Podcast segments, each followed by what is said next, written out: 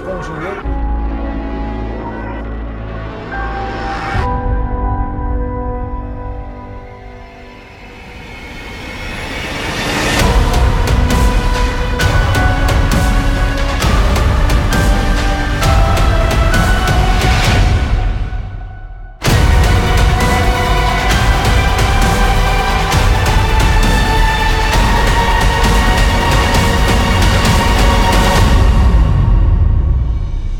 Começar uma nova série, uma nova série, chamada Pátria Amada Brasil, a Orações pela Nação, ok? E eu queria lançar um fundamento aqui ah, sobre essa série, e o primeiro ah, tem a ver com Tiago, capítulo 5, versículos de 17 a 18, que diz assim: Elias era humano como nós.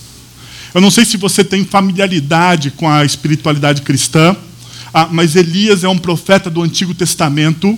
Ah, e o texto, e ele tem grandes, grandes histórias, grandes. Se você for no Antigo Testamento e for ler as histórias de Elias, você vai falar assim: caramba, quantas, quantas experiências bacanas, quantas coisas assim extraordinárias Elias viveu.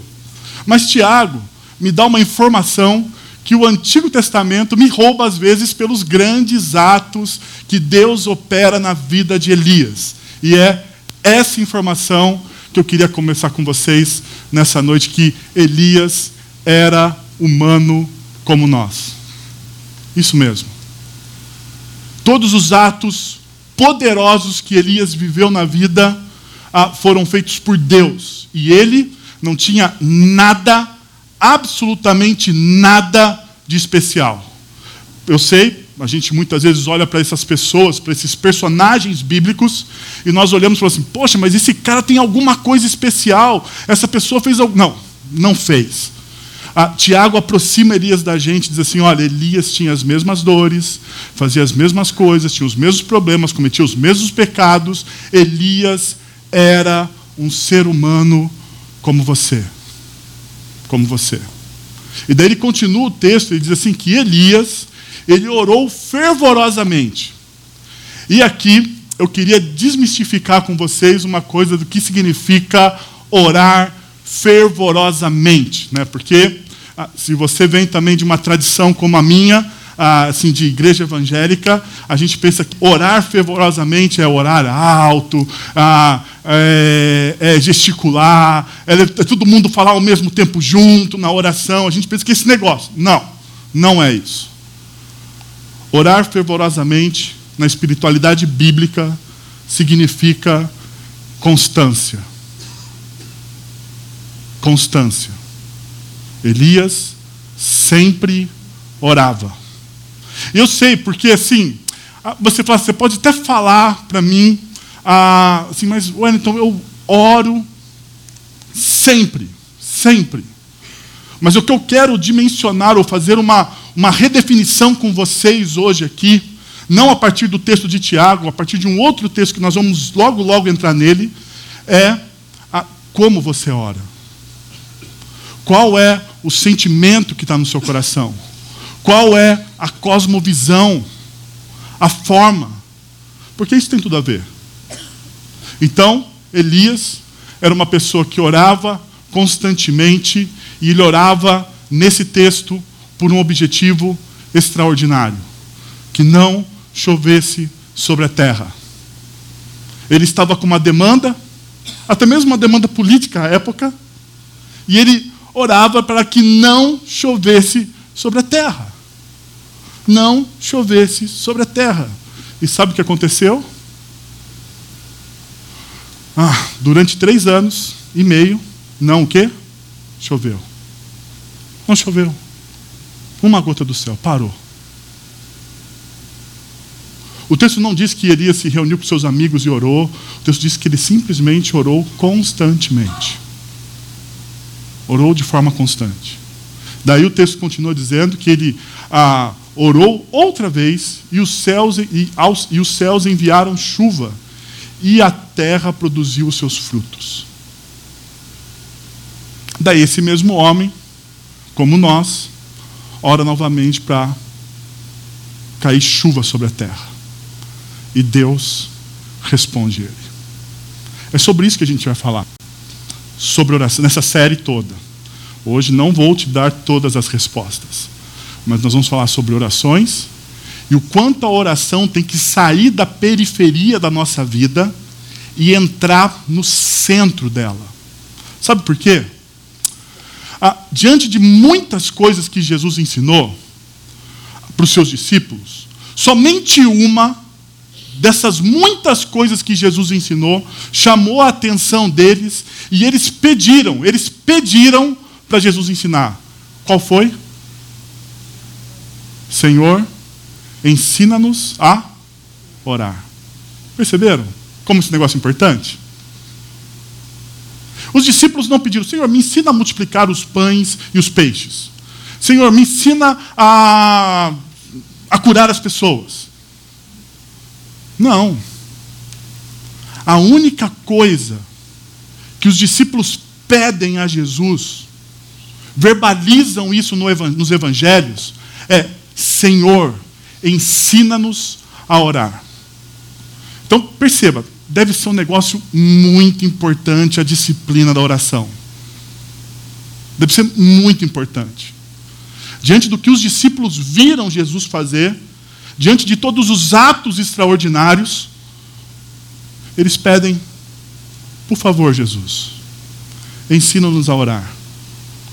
Nessa ocasião, Jesus ensina os seus discípulos a orar hoje aquilo que nós chamamos da oração do Pai Nosso, o nosso modelo de como deveria ser uma oração.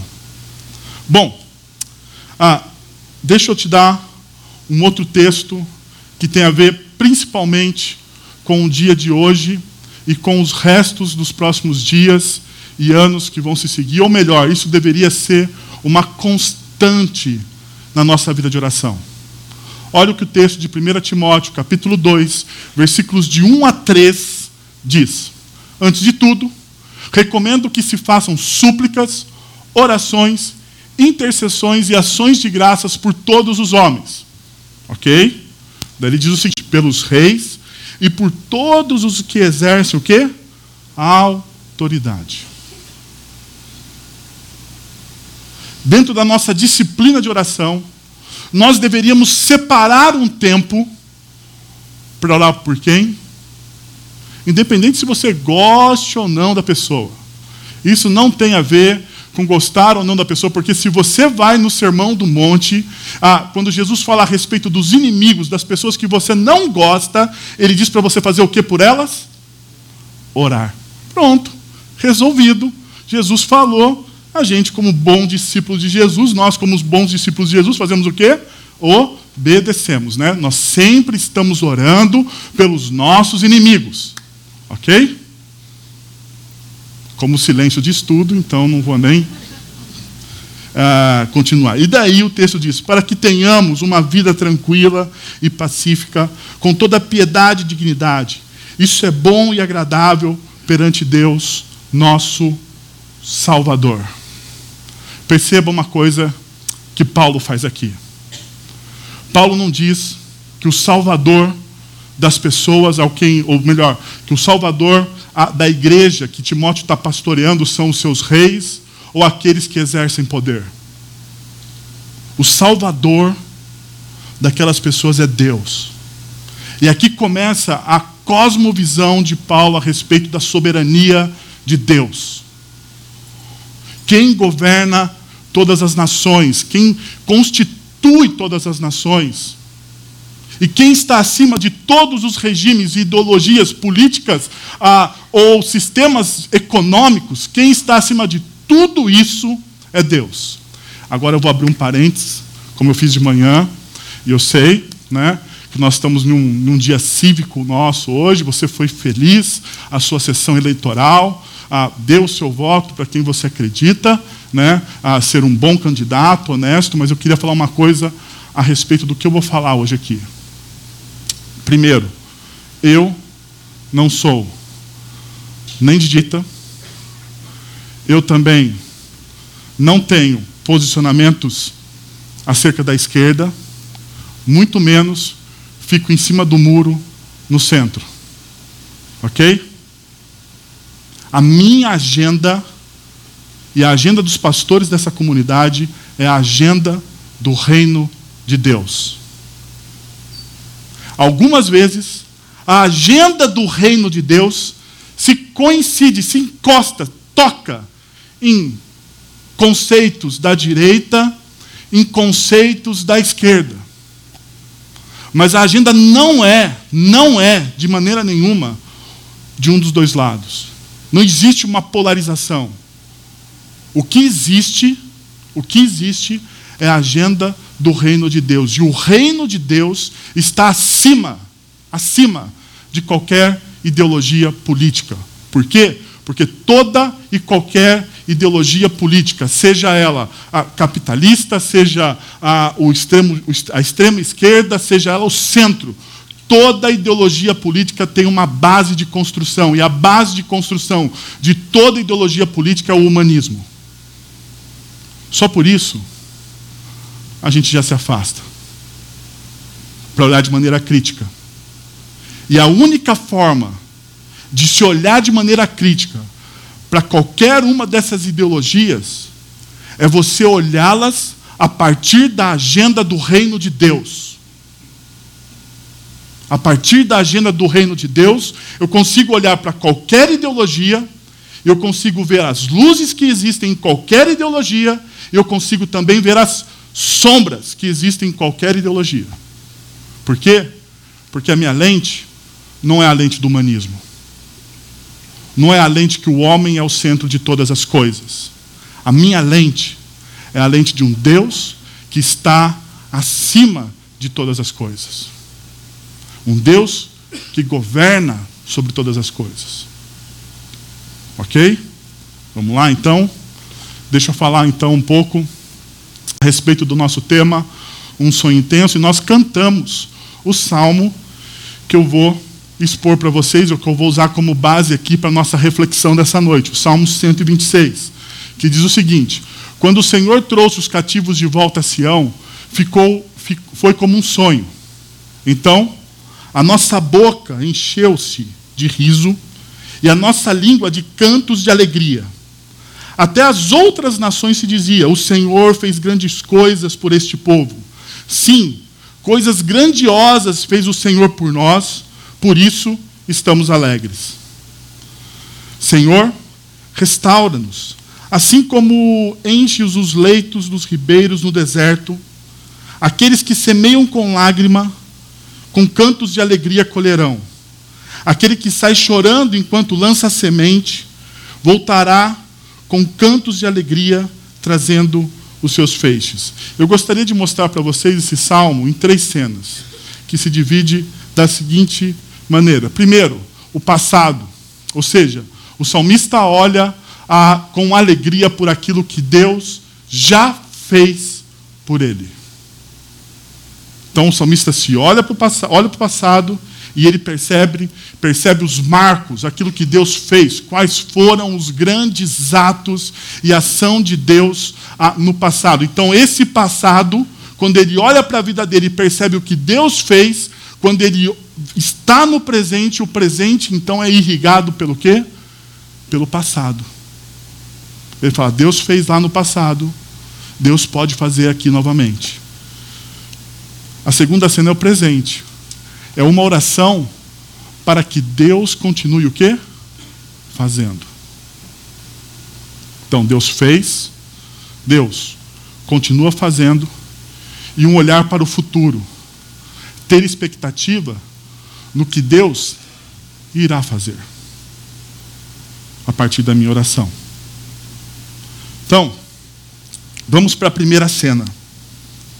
A primeira cena a gente olha para o primeiro versículo do Salmo que diz: Quando o Senhor trouxe de volta os cativos, então ele olha para o passado, quando o Senhor trouxe de volta os cativos de Sião. Então, nós precisamos perguntar a que tempo a, o salmista fala e a gente dá uma, um regresso da nossa história e percebe o quê? Que o salmista está falando de um momento que Deus permitiu que a Babilônia conquistasse a nação de Israel e levasse muitos judeus para o cativeiro, que durou o quê? 70 anos de cativeiro.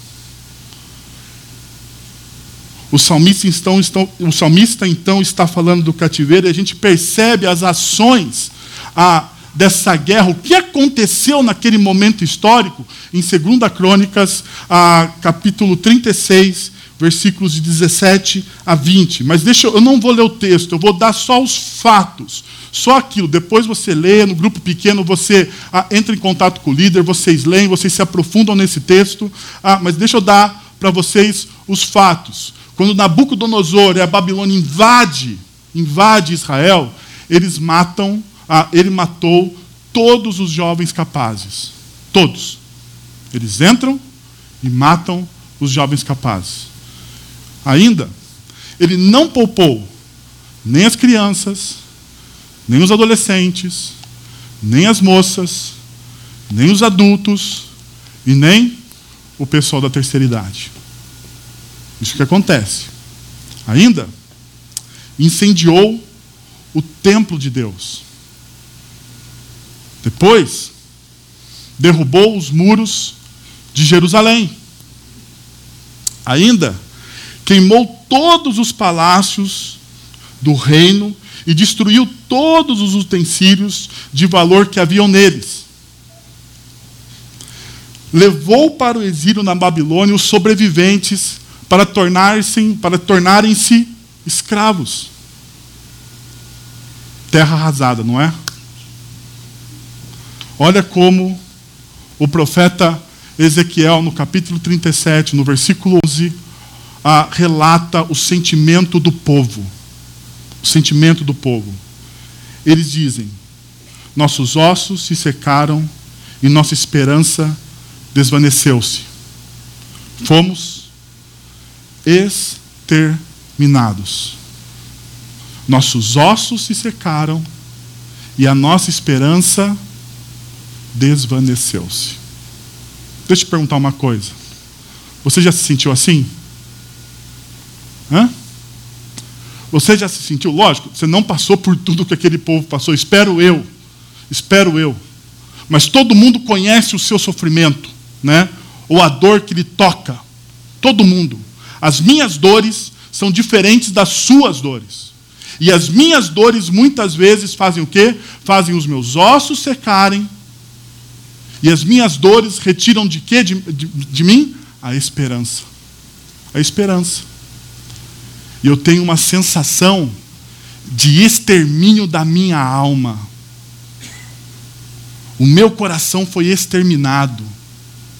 O meu coração foi triturado. Esse era o sentimento do povo naquele momento da história.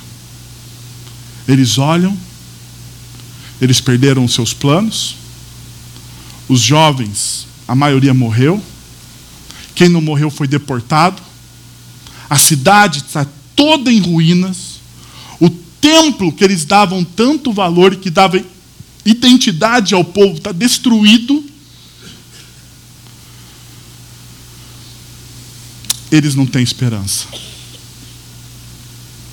Eles não têm nenhuma esperança. A pergunta é: diante desse cenário, quem Deus levanta para libertar o povo? Pensa comigo agora. Você está num cenário aonde você não tem esperanças, aonde você sente os seus ossos secarem, aonde o seu coração está exterminado. Quem Deus levantaria para te socorrer? Qual pessoa? Pinta aí na sua imaginação qual pessoa Deus levantaria para te ajudar, para te resgatar, para tirar você do buraco te livrar no dia da sua angústia. Porque é o seguinte: Deus faz isso? Faz. Mas muitas vezes, Deus usa pessoas. A pergunta que eu estou fazendo é: quem Deus usaria para te abençoar?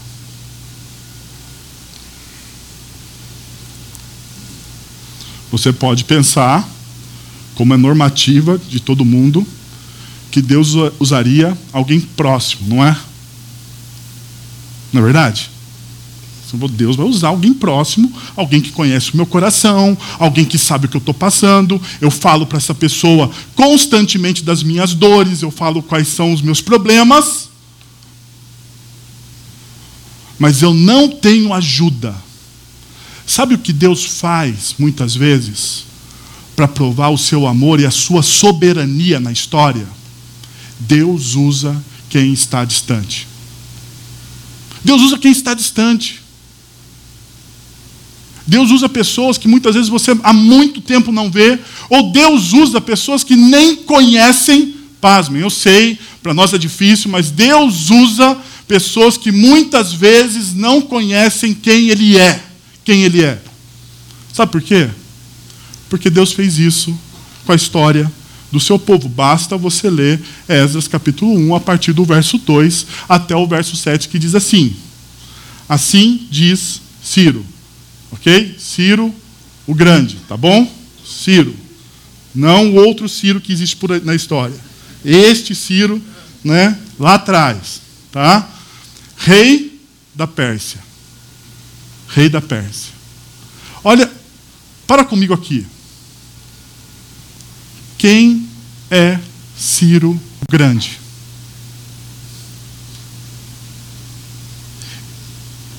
Eu falo assim, ah, ele é um rei, ok, o texto diz isso. Ah, a que Deus Ciro adora. A que Deus Ciro adora. Ciro ele acorda toda manhã com a sua família e faz uma reunião de oração. Ciro tem os princípios bíblicos do reino de Deus sedimentados no seu coração? Não. Ciro é um adorador de outros deuses. Ciro, Ciro é um incrédulo. Mas perceba o que ele fala. O Senhor, o Deus dos céus, deu-me todos os reinos da terra e designou-me para construir um templo, um templo para ele em Jerusalém de Judá. Qualquer do seu povo que esteja entre vocês, que o seu Deus esteja com ele e que vá a Jerusalém de Judá reconstruir o templo do Senhor, o Deus de Israel. Perceba até aqui. Ciro, na fala dele, fala que o Deus de Israel é o Deus dele. Ele fala, o meu Deus. Ele fala ao Deus a quem eu sirvo, ao Deus a quem eu amo. Perceba, ele, existe uma distância entre Ciro e o Deus de Israel. Mas ao mesmo tempo que existe uma distância, existe o quê? Um reconhecimento. Um reconhecimento. Ele está reconhecendo quem de fato é Deus, mesmo não crendo. Mesmo não crendo em Deus, Ciro está dizendo: ele é o Deus que governa sobre todas as coisas. Ele é o Deus que opera sobre todos os governos. É Ele que forma nações. Perceba, ele diz: Ele, esse Deus, me deu, me entregou todos os outros reinos da terra. Tem a ver com candidato? Tem a ver com sistema político? Tem a ver com sistema econômico? Não tem a ver com soberania de Deus. Abraham Kuyper foi um pastor presbiteriano, presidente da Holanda, e ele disse: se você quer estabelecer justiça no seu país, você precisa começar pela soberania de Deus. Você precisa entender que Deus está acima de todos os governos, que Deus está acima de todos os sistemas políticos e que a agenda do, do reino de Deus se estabelece independente de quem ou aonde seja. A, a agenda do reino é maior. E é o que Ciro está mostrando para a gente. E o texto continua. O Deus, a quem, a, o Deus que em Jerusalém tem a sua morada e que todo sobrevivente, seja qual for o lugar em que esteja vivendo, receba dos que ali vivem prata, ouro, bens, animais e ofertas voluntárias para o templo de Deus em Jerusalém.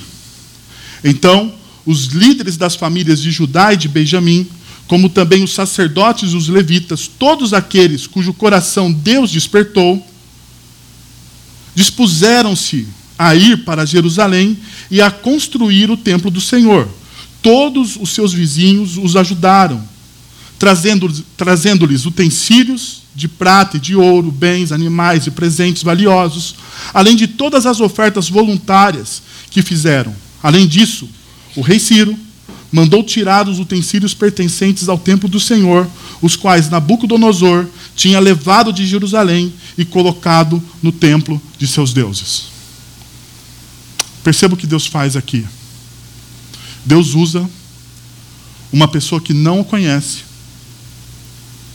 um rei que não, que é incrédulo, para causar o quê? Restauração ao seu povo. Vocês estão percebendo? Soberania de Deus. A soberania, a compreensão que você tem da soberania de Deus, a compreensão que você tem a respeito de quanto Deus é soberano, ou de como ele exerce a soberania, te dá as ferramentas necessárias para você orar e a forma como você vai orar. Porque se você tem uma compreensão limitada da soberania de Deus, se você tem uma compreensão limitada da soberania de Deus, sabe o que vai acontecer? A sua oração, a sua espiritualidade vai estar encerrada nesta caixa. E Deus nunca vai vazar para fora, não porque Ele não é soberano e maior do que o seu pensamento, mas porque você condicionou a Deus fazer, a fazer as coisas conforme a sua visão. Conforme a sua visão. Em Tessalonicenses, o apóstolo Paulo ele diz que nós devemos dar o quê ao Espírito? Dar espaço ao Espírito. Ele diz: não abafeis o Espírito, deem espaço ao Espírito. Sabe o que é dar espaço ao Espírito Santo na sua vida? é você achar, é deixar Deus agir de forma livre.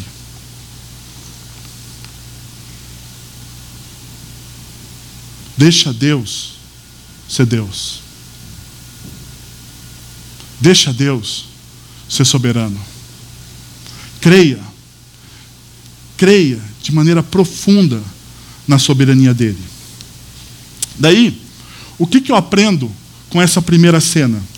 Ah, primeiro, ah, quando eu olho para essa primeira cena, ela me convida a, a nos alegrar e a celebrar o protagonismo de Deus nas vitórias do passado. Deus, ele não é um coadjuvante. Deus, ele é protagonista na sua história. Deus, ele não está ao lado vendo as coisas acontecerem inerte, sem operar absolutamente nada. Não, Deus está com você na sua história. E Deus está agindo na sua história e está agindo por você na história. Ele é um protagonista. Depois, ou melhor, segundo, a concentrar os nossos olhos nos grandes episódios que Deus realizou na nossa história.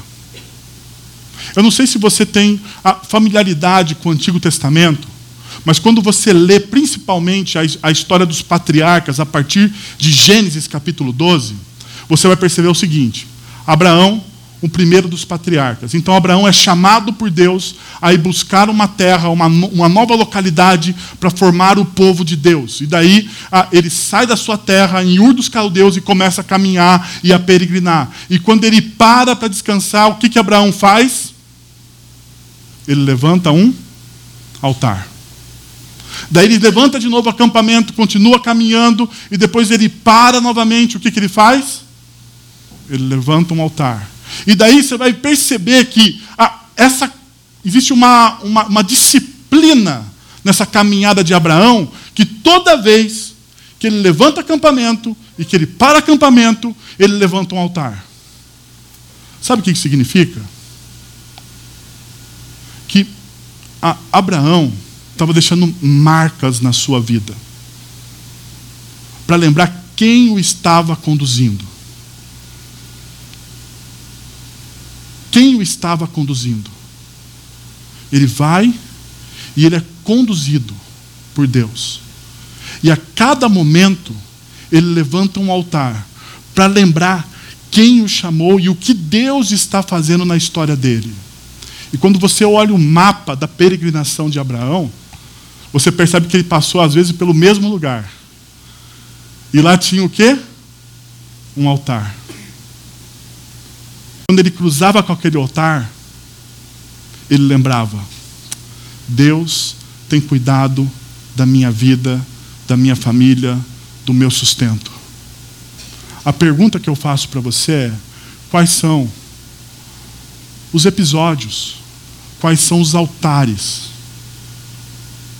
que você levanta em gratidão ao que Deus tem feito ou ao que Deus fez por você?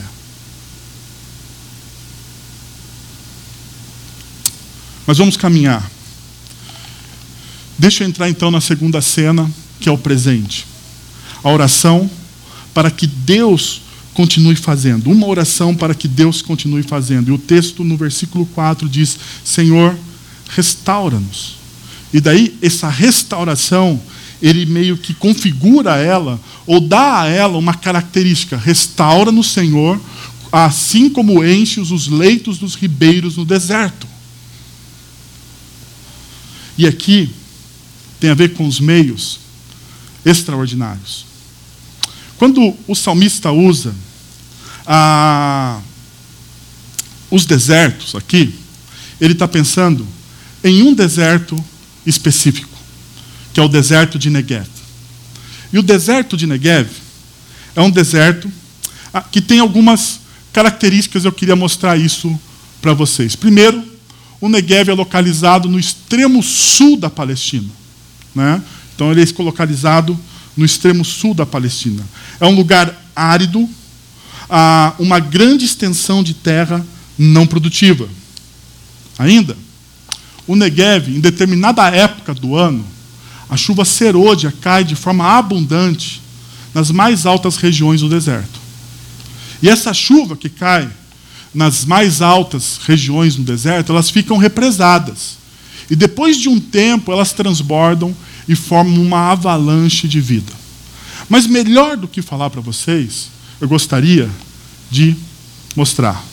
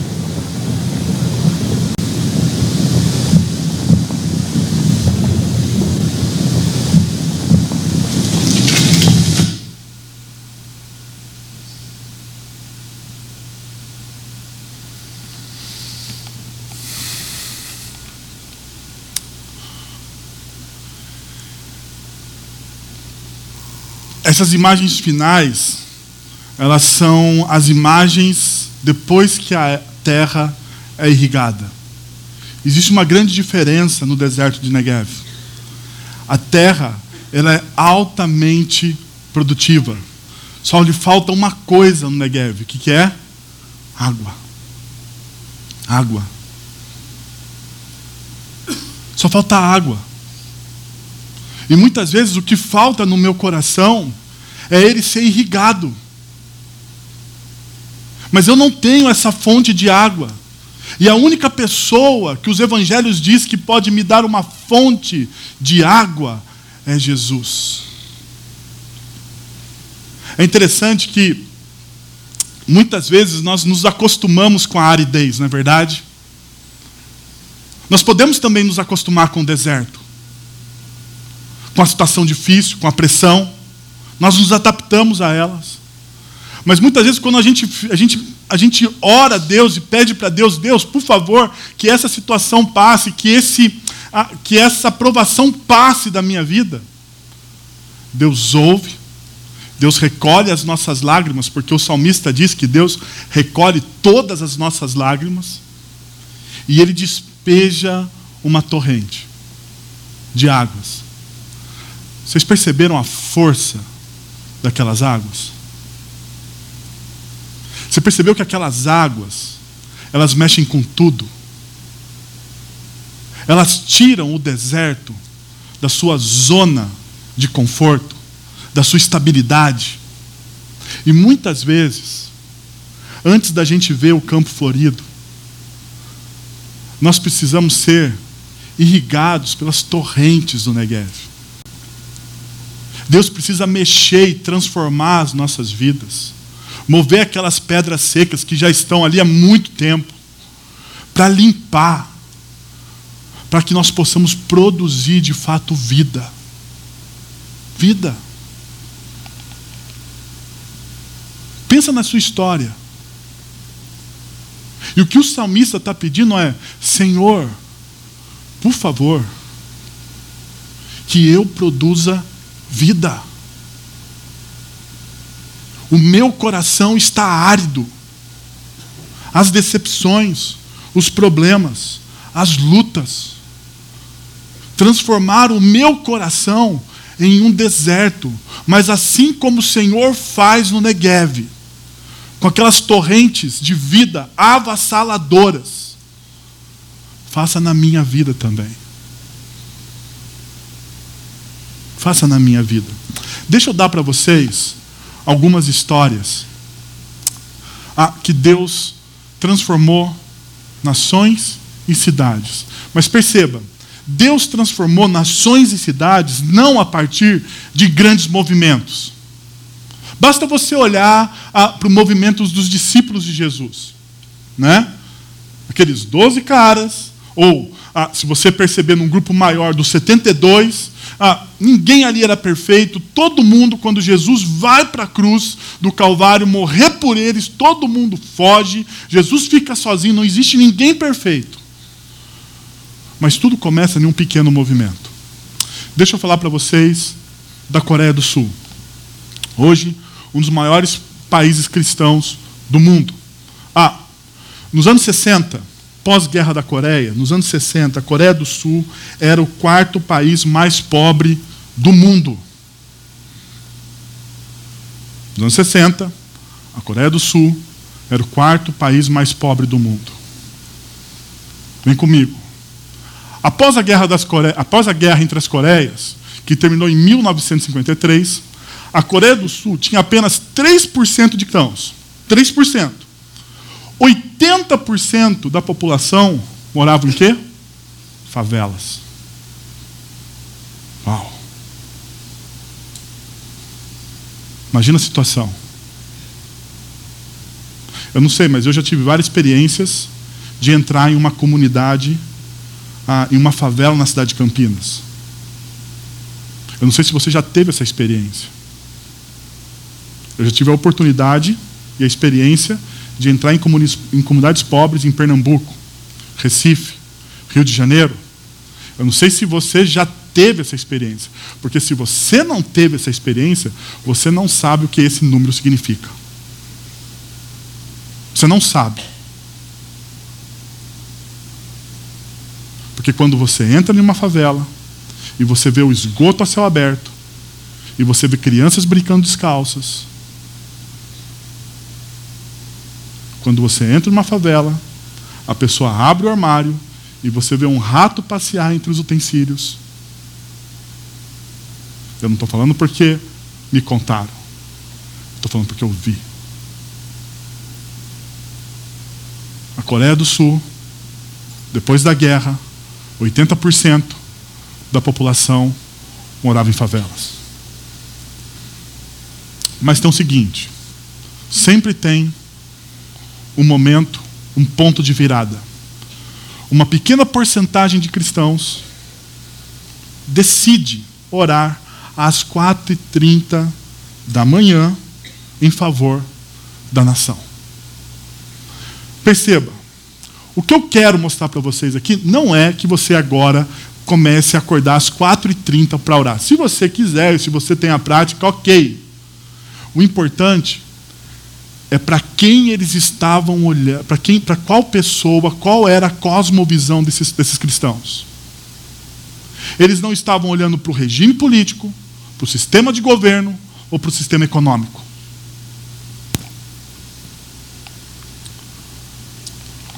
Duas décadas mais tarde, a Coreia do Sul, do tamanho de Pernambuco,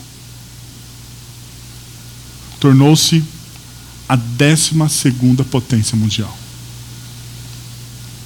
Em 20 anos. Em 20 anos. Ela se tornou a 12 potência mundial. E ela é um dos países mais evangelizados do mundo.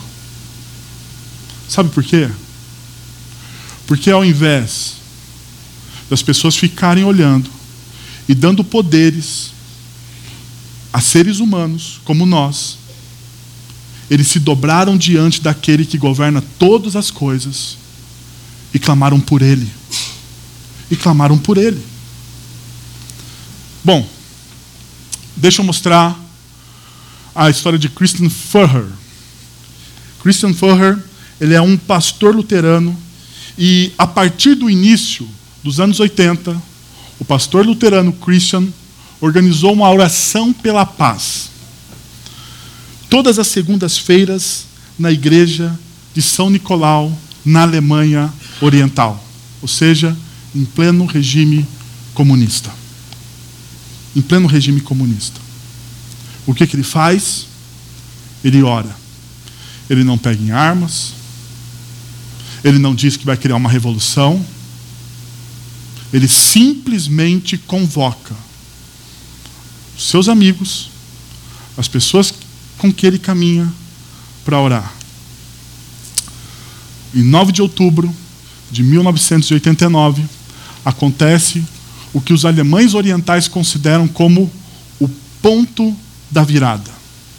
E tem a ver com Christian Furrer e o seu movimento. Diz o seguinte: sete anos após a primeira reunião com dez pessoas. A primeira reunião que Christian faz na sua comunidade tem dez pessoas. Cerca, depois de sete anos, cerca de um milhão de pessoas marcham de forma pacífica por Berlim Oriental. O movimento dele consistia em eles orar pelo, orar por Berlim, orar pela Alemanha, pedir para que Deus intervisse, pedir, pedir para que Deus trabalhasse. E sabe o que eles faziam após isso? Caminhavam de forma pacífica pela cidade. Sete anos depois da primeira reunião com dez pessoas, esse cara tem um milhão de pessoas caminhando com ele. Ainda, Várias semanas depois do ponto da virada, de 9 de outubro, uma enorme faixa apareceu pendurada em uma das ruas de Leipzig, dizendo: Nós te agradecemos, igreja. Uau! Uma pessoa com um propósito. Sabe que, o que eu fico assim? Ah, quando eu, eu gosto muito de histórias, eu me emociono. Então, se eu me emocionar daqui a pouco, você não estranhe. Eu me emociono com histórias. Quando eu olho a história da Coreia do Sul, quando eu olho a história de Christian, e ele fala assim: diante de um sistema, de um caos, diante da perseguição ideológica política em cima do cristianismo, ele fala assim: eu vou orar e Deus vai transformar. Sabe o que me deixa, como pastor, ah, emudecido às vezes? É que diante de dilemas familiares, as pessoas não fazem a opção pela oração da transformação. Diante de dilemas familiares, sabe o que as pessoas fazem? Elas abortam. Não é verdade? Eu fico pensando assim: se Deus muda uma nação por causa de um grupo de dez pessoas, se você começar a orar pela sua família, será que Deus não mudaria? Será que Deus não abriria os céus? Perceba o que mais tarde Christian vai dizer em uma entrevista. Ele diz o seguinte: o mais importante para nós é o poder da oração.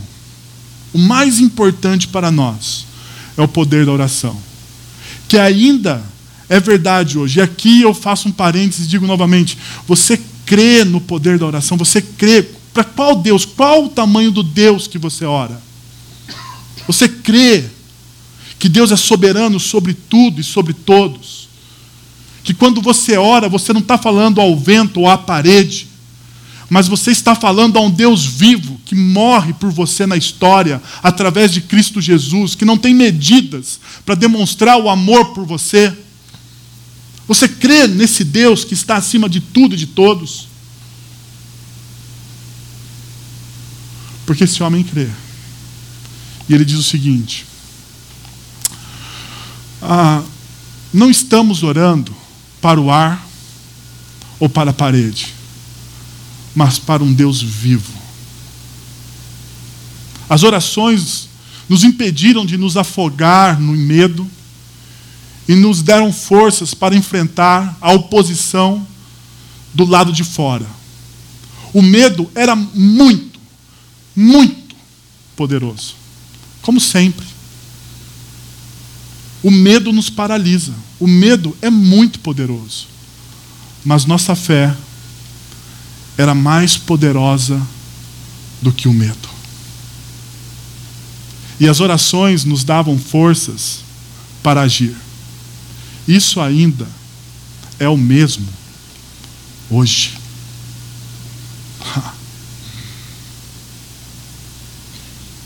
Para comigo um minuto aqui e pensa na situação mais complicada a qual você vive na sua vida hoje. Mais complicada, mais complicada. Pensa naquela situação a qual você não consegue vencer.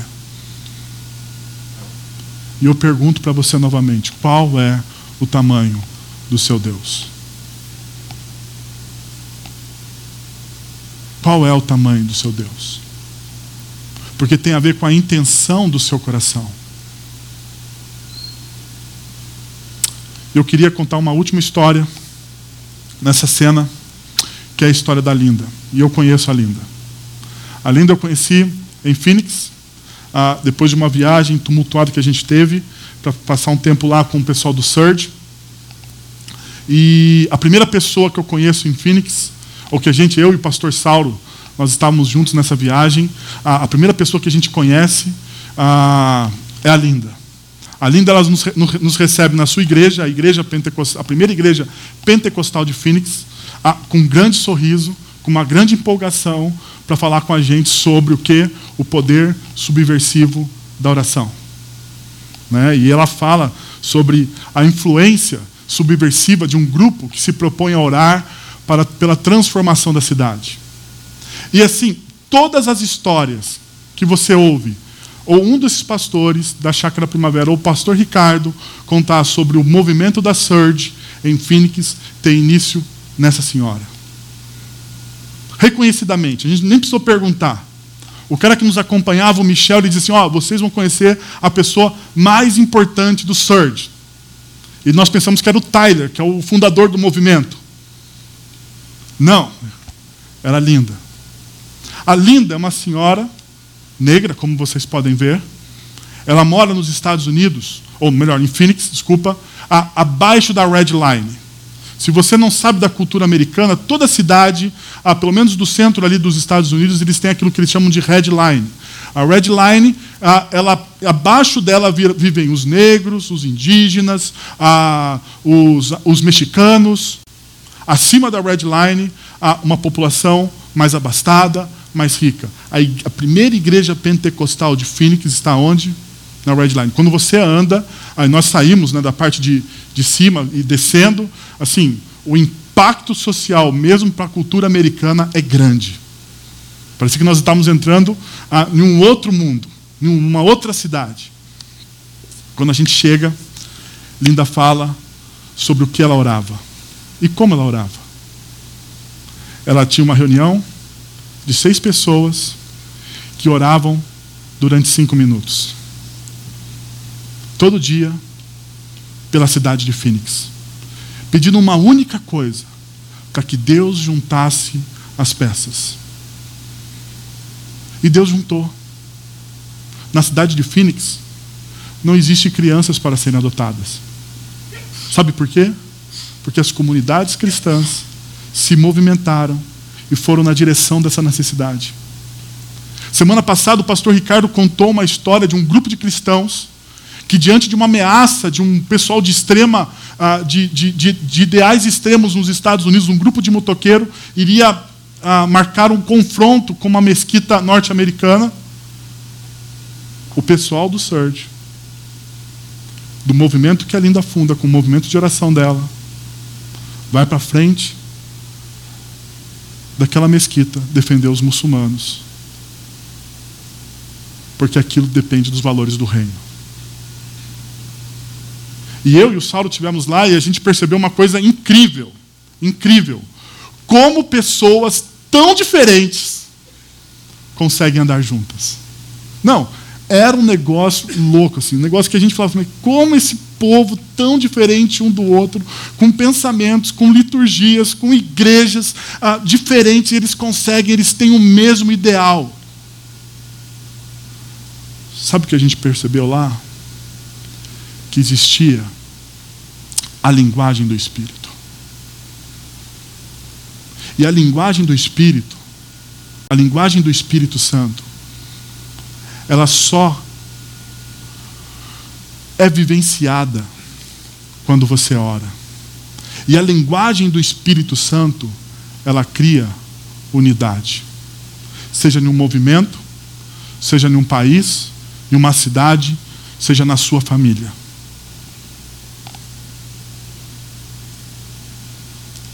Por fim, eu gostaria de mostrar o que eu aprendi com essa segunda cena.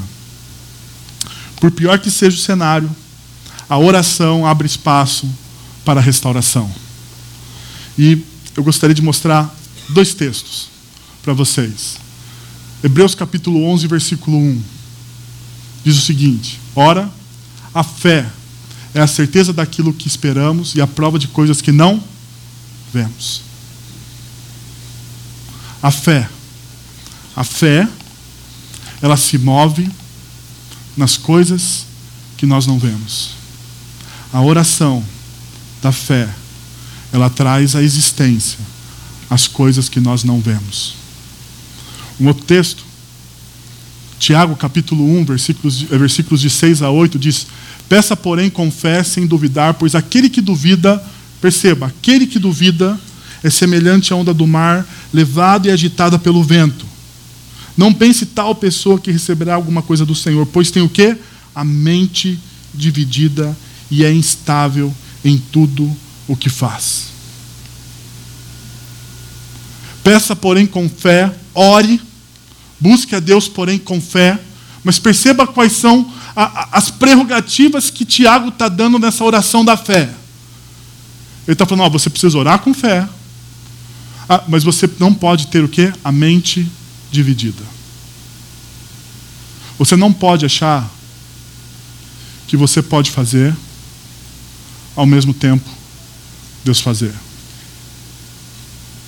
Você não pode achar que todas as potencialidades estão em você e você é o centro de todas as coisas. Você não pode achar isso. Última cena e nós caminhamos para o final. Futuro, ter, ter a expectativa do que Deus irá fazer. E quando a gente fala do futuro, a gente precisa olhar para frente. E o Salmo 120, 126, versículos de 5 a 6, diz o seguinte: Aqueles que semeiam com lágrimas, com cantos de alegria colherão. Aquele que sai chorando enquanto lança semente, voltará com cantos de alegria, trazendo os seus feitos. Perceba as duas linhas que fala sobre a perseverança. Enquanto eles choram, existe o lamento, existe a dor, mas eles continuam o quê? Andando. Muitas vezes, muitas vezes, diante da dor a gente para. E o salmista diz: não. Diante da dor eu continuo andando, eu continuo plantando, eu continuo semeando. Agora perceba as outras duas linhas, que praticamente elas se repetem. Ah, com cantos de alegria, aqueles que semearam com lágrimas colherão. Voltará com cantos de alegria, trazendo o quê? Os seus feixes. E aqui a gente vê os frutos. A gente vê a alegria e os frutos do trabalho. Sabe por quê? Porque, como a gente tem visto, nós cremos na cocriação. E a cocriação, ela tem a ver com aquilo que é assim. Muitas vezes, quando a gente fala de oração, a gente pensa assim: ah, ah mas eu estou orando para Deus fazer alguma coisa, uma coisa nova na minha vida. É tipo um estudante. Sabe o estudante que vai falar assim: ah, eu vou orar para. Pastor, olha para mim para que eu vá bem na prova. Daí você pergunta para o cara se ele está estudando. E ele diz o quê? Não, pastor, você está orando. Calma aí, aqui, meu amigo. Não tô, eu estou olhando para o Pedro, mas não estou dizendo que o Pedro já fez isso na vida dele. Né? É, a gente. Calma aí, não é assim. A soberania de Deus não anula a sua responsabilidade. A soberania de Deus não anula a responsabilidade humana. Aquilo que eu tenho que fazer, eu tenho que fazer. Então, a última coisa que essa cena me mostra entender que a soberania de Deus não anula a responsabilidade humana. Eu gostaria de lembrar uma frase de Inácio de Loyola, um dos pais da igreja, que ele diz o seguinte: Ore como se tudo dependesse, dependesse de, seu de Deus e trabalhe como se tudo dependesse de você. Ore como tudo, tudo dependesse de Deus. Tudo depende de Deus. Não, quem está falando isso, para você ter em mente, não é um workaholic, não é um humanista, é um monge. É um monge. É um cara que estava entre a, no monastério, ele funda uma ordem. E nessa ordem, ele fala: Olha, a gente vai orar. Sabe por quê? Porque a oração molda o meu trabalho. É diferente. Não é o meu trabalho que molda a minha oração. Porque muitas vezes é isso. Aquilo que eu quero, aquilo que eu preciso, molda o quê? a minha oração. A sacada de Inácio de Loyola é que a minha oração, aquilo que eu coloco diante de Deus, o meu relacionamento com Deus, vai moldar o quê? o meu trabalho. Perceberam a diferença? A minha oração vai mudar os meus relacionamentos. A minha oração vai mudar a forma com que eu me engajo. É a minha oração. Bom, deixa eu caminhar aqui e te sugerir algumas coisas. Primeiro, pare um pouco para lembrar de algo grande que Deus fez por você. Você parou para pensar nisso? Você já parou, fechou seus olhos? O que, que Deus fez de grande para você na sua vida, na sua história? Pare um pouco. Pense nisso. Você pode falar assim, mas. Uá, eu não lembro. Eu não lembro. Eu lembro. Eu lembro dos momentos mais extraordinários da minha vida. O milagre mais silencioso que Deus fez na minha história.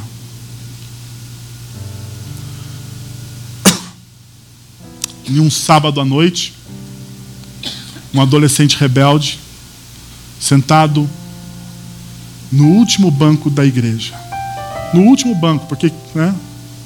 Para não ficar perto do pessoal, você estava no último banco da igreja. E numa noite, um cara que é um irmão de alma, pastor Leandro, na época ele era seminarista. Eu não lembro da mensagem. Eu não lembro absolutamente nada. Mas eu sei que quando ele orou ao final daquele encontro de jovens, eu senti uma presença real. Sabe aquilo que você não sente de vez em quando? Algo que é.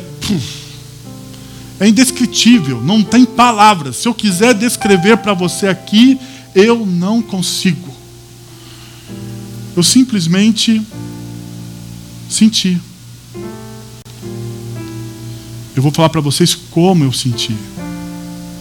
Eu me senti abraçado. Abraçado por um amor tremendo, algo grande. Algo grande.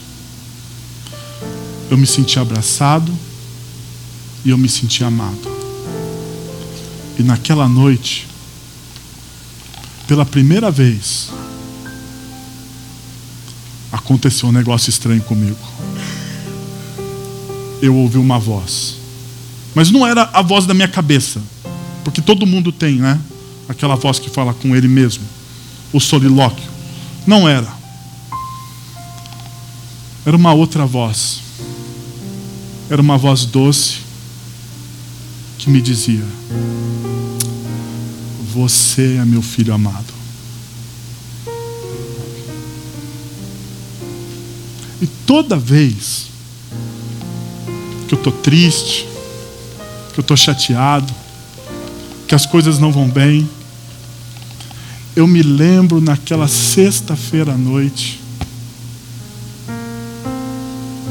que eu estava lá.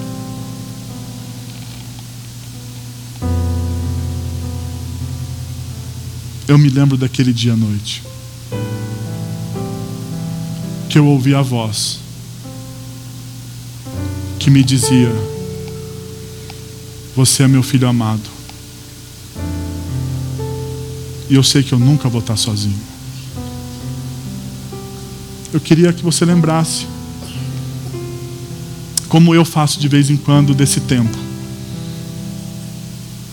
Quando foi? Que você ouviu a voz. Mas você pode me dizer, eu nunca ouvi. Talvez seja hoje o dia de você ouvir. Já pensou nisso?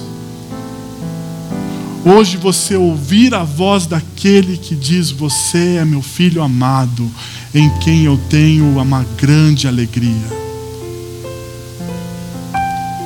A partir daquele dia o meu medo sumiu, uma raiva que eu tinha incontrolável dentro de mim, uma cólera que eu tinha incontrolável dentro de mim, foi sumindo, porque eu ouvi a voz.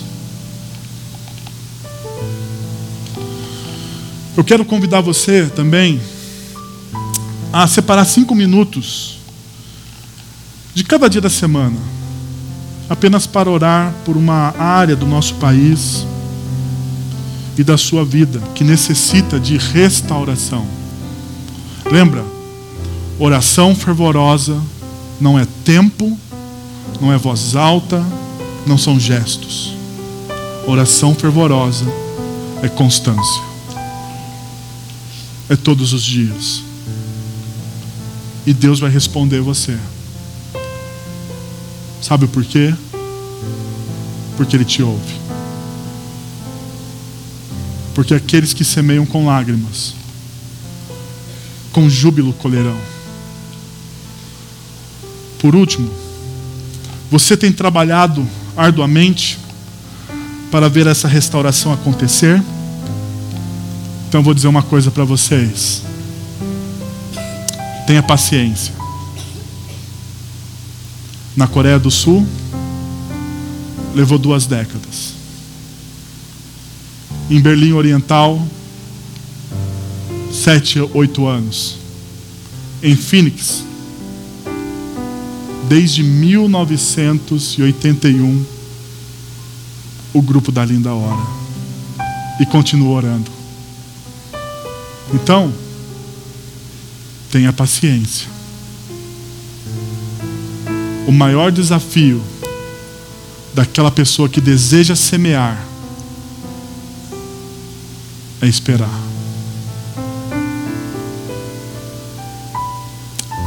Convido você a fechar os seus olhos, a abaixar sua cabeça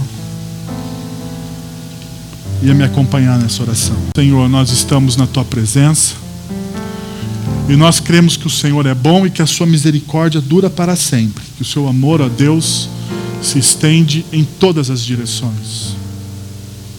Em todas as direções. O Senhor é soberano, o Senhor é gracioso. E eu quero te pedir, Pai, que em nome de Jesus, o Senhor derrame sobre nossas vidas do amor de Cristo. Que cada um aqui possa ouvir, ó Deus, a Sua voz, a voz do Senhor, a dizer: Este é meu filho amado, em quem eu tenho todo prazer em quem tenho todo o prazer. Que o Senhor, ó Deus, que é gracioso, se revele a cada pessoa aqui. É o que eu te peço. Em nome de Jesus. Amém.